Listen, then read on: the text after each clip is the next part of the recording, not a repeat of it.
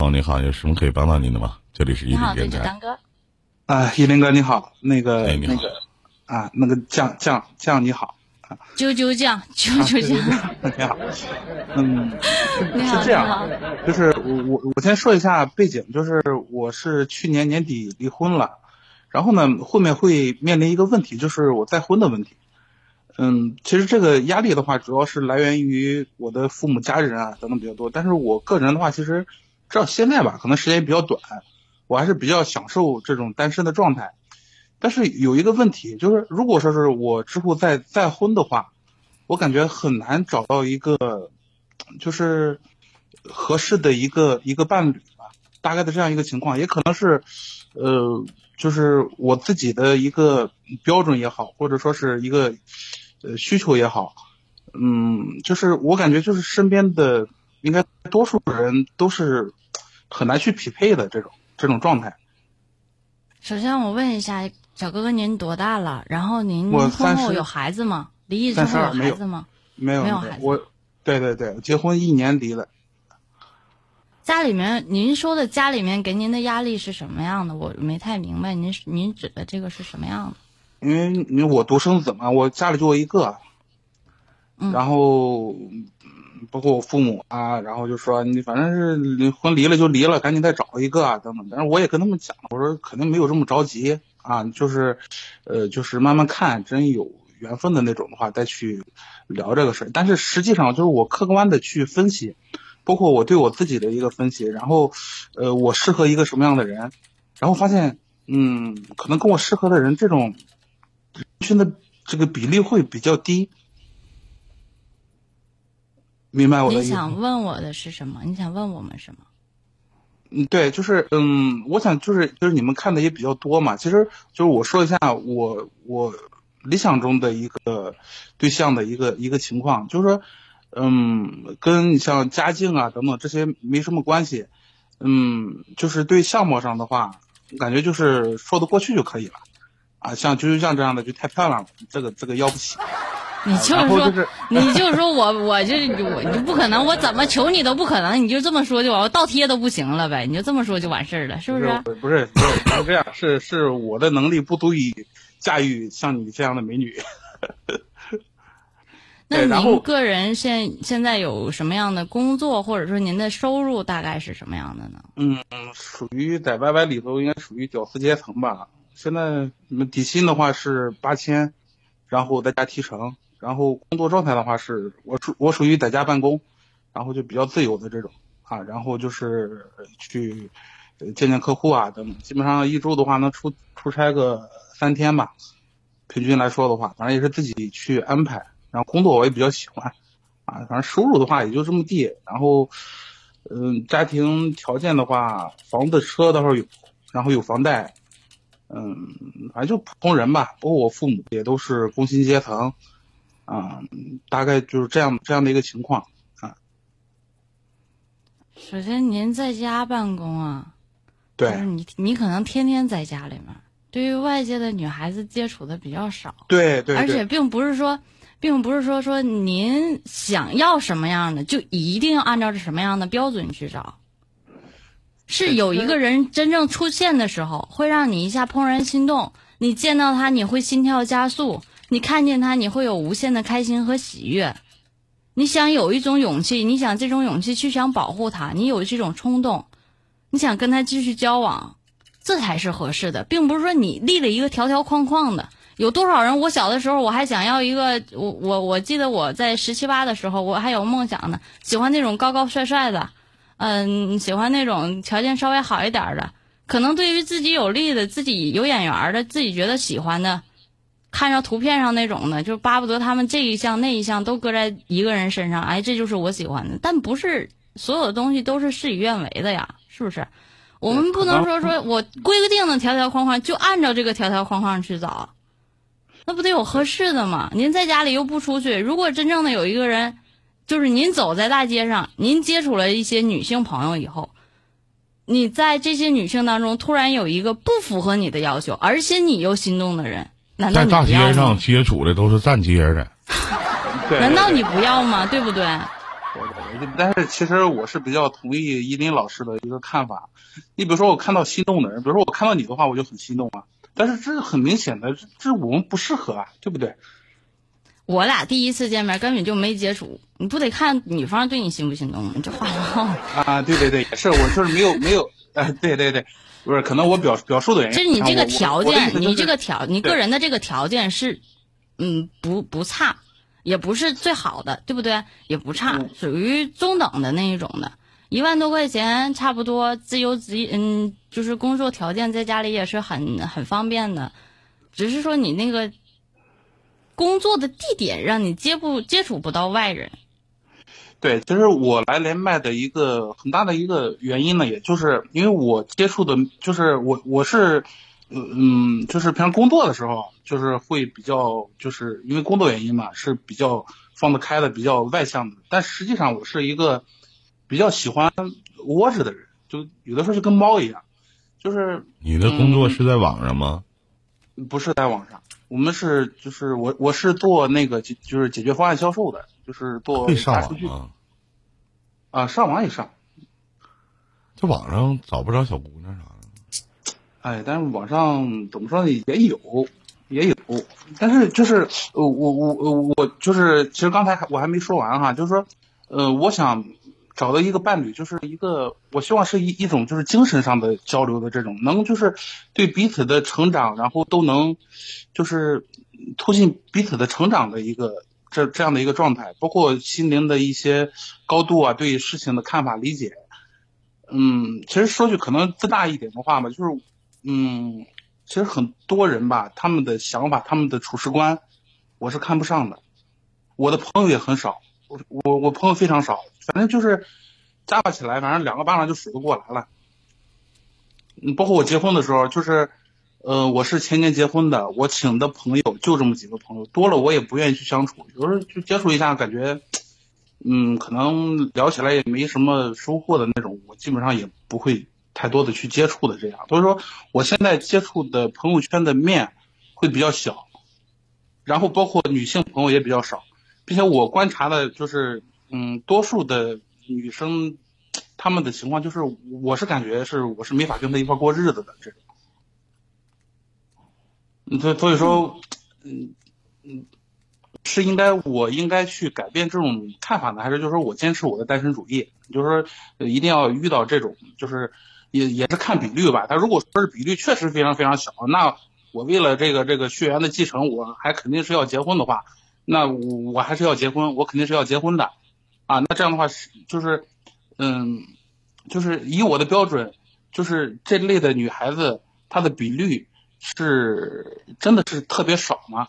还是说是只是我没有发现而已？还是说是我我的一个要求，呃，太高，需要我调整我的一个要求？哎，就你做大数据的，你这一天唠嗑是真鸡巴招人烦，操！啥都按鸡巴数据来，你脑子有瓜了，怎怎么的？你爷哪唠的嗑呢？这是啊，因为有的时候，你包括我，我离婚之后吧，其实很多人跟我说，说你得认清你自己。其实我我想认清的一个事实就是说是，有有些事实是我自己理解的。比如说，你像这一个就是这种女孩的比率，它到底是多还是少？这是我认为的，跟事实情况那你做大数据的，你问谁呀？你问我们，我们他妈哪知道一天？你们见的多吗？你们见的多吗？我见多吗？那你得问问七宝老师，七宝老师每回去洗澡的时候，见过的那些光屁股女的都挺多的，你问问他。对于你这种吧，对于你这种大数据，我确实是不了解，但是我相信，就是不管是什么样的人，只要你坦诚用心的去对另一个人好的时候，对方是一定能感觉得到的。你不接触是你不接触的事情，是你接触不了。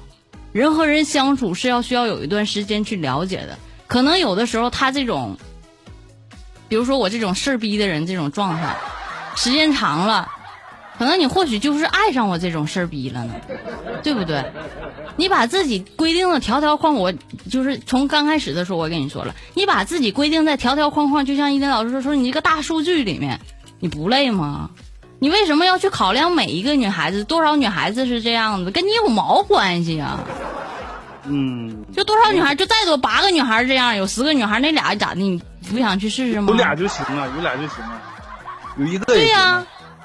那你为什么非要考虑这个大数据的问题？跟你没有关系不。是我，这不是一个大数据的问题，我是想说的是，就是我的认知跟跟事实的认知的一个一个，就是 听懂了吗？你听懂了吗？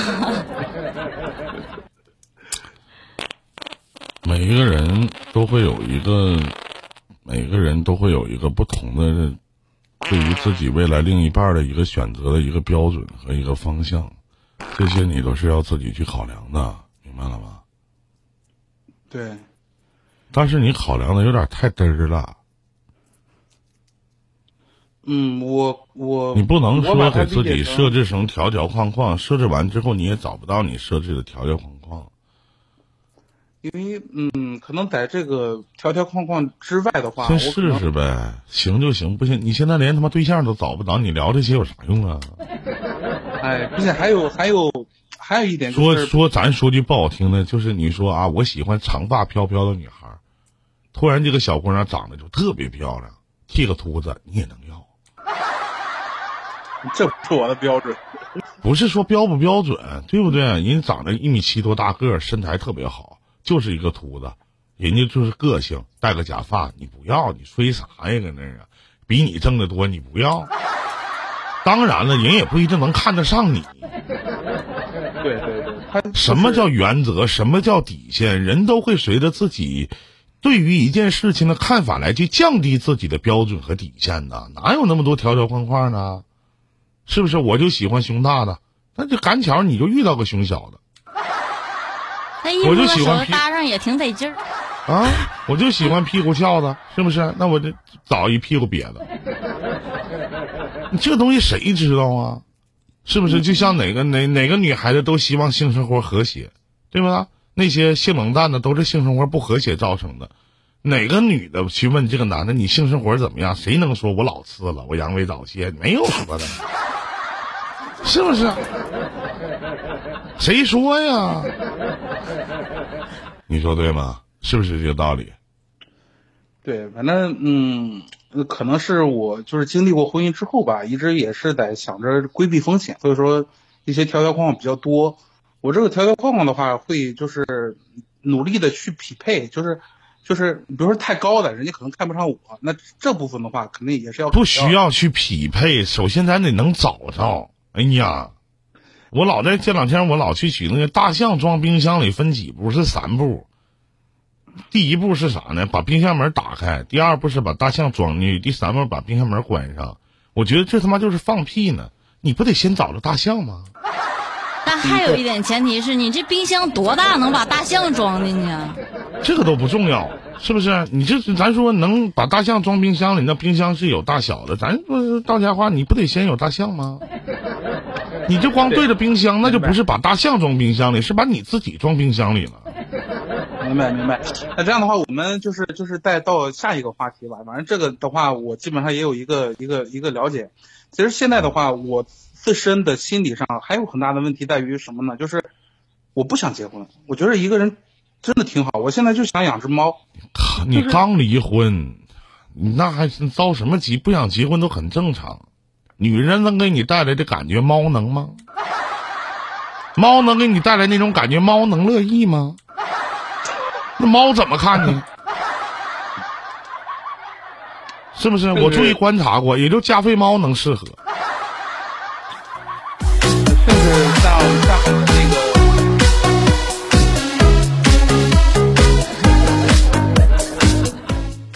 对，甚至像下面下面刚才那个就是山火他说的一样，就说是跟这个 AI 谈比较好。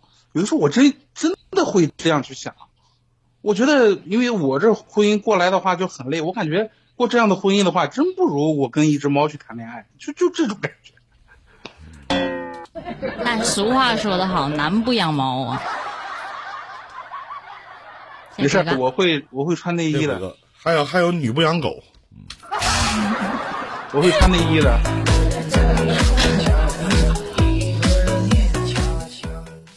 哎呀，就反正这些事儿，我觉得都不是什么大事儿，就是别把自己有的我我我小的时候啊，年轻的时候啊，有人说啊，生活一定要过得井井有条，那何以为叫井井有条呢？不是说所有的事情都要一板一眼的去做，那样你会把你的生活过得特别累的。养猫的人没有把生活过得井井有条的。猫是一个非常慵懒，它的它的互动性其实不是那么太高，除非这个猫聪明点儿。所以说，养猫的人一般的情况下，其实我个人觉得你这性格还真不太适合养猫。你会把猫训成狗的。嗯，我曾经养过猫，对吧？那那逼玩意儿也不搭理我呀。对我我我是吧？我说嘿，我说过来。这逼拿眼睛斜了我一眼，扭头走了。对，其实我我想养猫的话，也是包括最开始的时候是想养狗，然后看了猫之后吧，我又想要那种就是特别懒的那种，就就不爱搭理我的那种，我就喜欢那种。我干啥的话，反正是我我愿意撸它一顿呢，就撸一顿，啊，反正能能逮着就就撸。你你对猫还能撸一顿？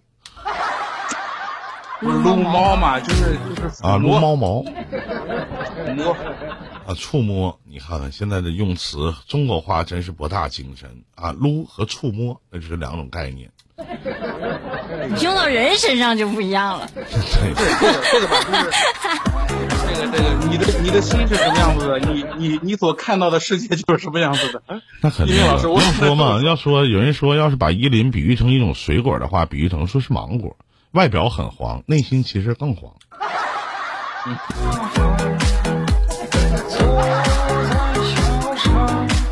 其实，哎，反正也就是过来唠会嗑吧。刚才其实跟依林哥也聊了一会儿，反正就是把有些说法，反正就说出来。有的时候就是在说的过程中吧，自己可能会有一些新的想法、新的判断，包括主播老师也可以帮我梳理一下，包括我们的观众朋友。反正就是，其实聊了也就聊了。反正其实我挺喜欢现在的生活状态。但是感觉可能会，可能是我现在这个阶段嘛，我刚离婚两个月，可能有这种心理的一个，可以说是不太正常吧，异常吧，也是也是正常的。你没离婚之前，我也觉得你不是那么太正常。别高抬自己。哎，好了，哎，尹林老师，尹林老师，我我我我我在朋友圈我做了个测试哈，测试就是你前一辈子是啥？他分了三块，什么事业观、爱情观、人生观。我三个观点全都是释迦牟尼，是什么？释迦上山吧，兄弟，上山吧。上山干啥呀？上山是鸡巴大哥的事儿。可能你未来你家幺二三能上山，你家鬼哥能上山。说不好听的，他叫出家，怎么能说上山呢？你这说不好听，要上山的话，上山山上要给我个网啥的，信号挺好的。谁在山下住的？上山也没那条件。你现在想上就能上去呢，是吧？行了，再见吧，兄弟啊！你继续对酒当歌啊！拜拜。好嘞，嗯，好嘞，谢谢哥，谢谢谢谢周周拜拜。